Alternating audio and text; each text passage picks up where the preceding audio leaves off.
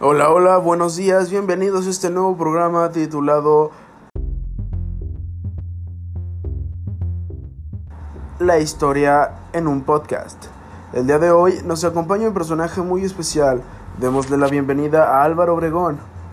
Nacido en Navojoa, Sonora, el 19 de febrero del 1880, militar y político mexicano que participó en la Revolución Mexicana. También fue presidente de México. Buenos días, señor Obregón. Es un honor tenerlo aquí con nosotros. El placer es todo mío. Buenos días. Gracias por aceptar la invitación. Y pues bueno, nosotros nos reunimos y las preguntas más aclamadas en el público. Entonces, ¿empezamos? Con mucho gusto contestaré todas sus preguntas. Gracias. Nuestra primera pregunta es, ¿por qué los Estados Unidos no aceptaban su gobierno? Bueno, más que nada porque los estadounidenses querían que el gobierno mexicano garantizara el 100% de derechos de propiedad a sus connacionales radicados en México. Y a todos ellos me mandaron un primer proyecto titulado Tratando de Amistad y Comercio. Pero tomé la decisión de rechazar ese proyecto. Ok, ok. ¿Por qué rechazó el, el pues sí, por qué rechazó el tratado? En el proyecto me mandaban, o sea, se manejaba la ideología de que un extranjero radicado en otro país tenía derecho que le permitieran tener propiedades y nacionalizarlas en un país ajeno al suyo. La verdad mostré cierta flexibilidad, por así decirlo, hacia esas peticiones, pero no había que, o sea, no podían permitir la injerencia extranjera al interior del país. Claro, claro, muy entendible. ¿Y qué fue lo que usted hizo después de rechazar el tratado?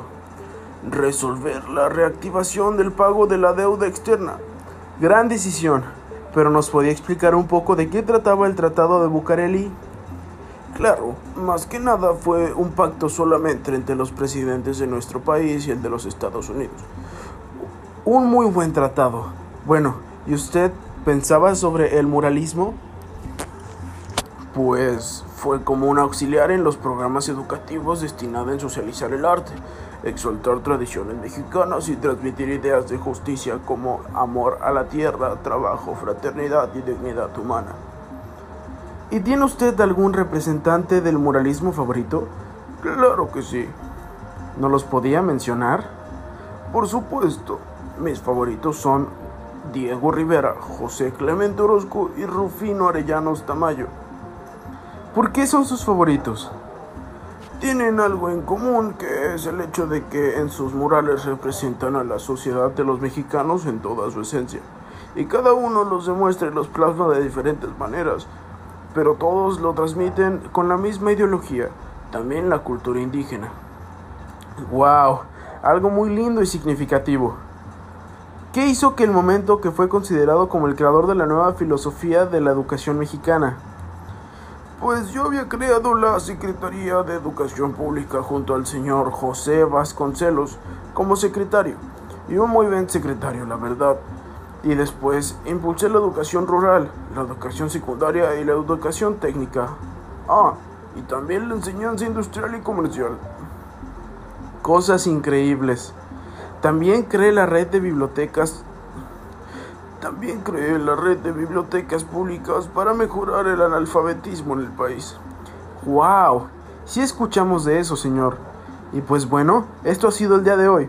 Fue un gusto tenerlo aquí con nosotros y esperamos que nos quiera volver a acompañar en otra ocasión.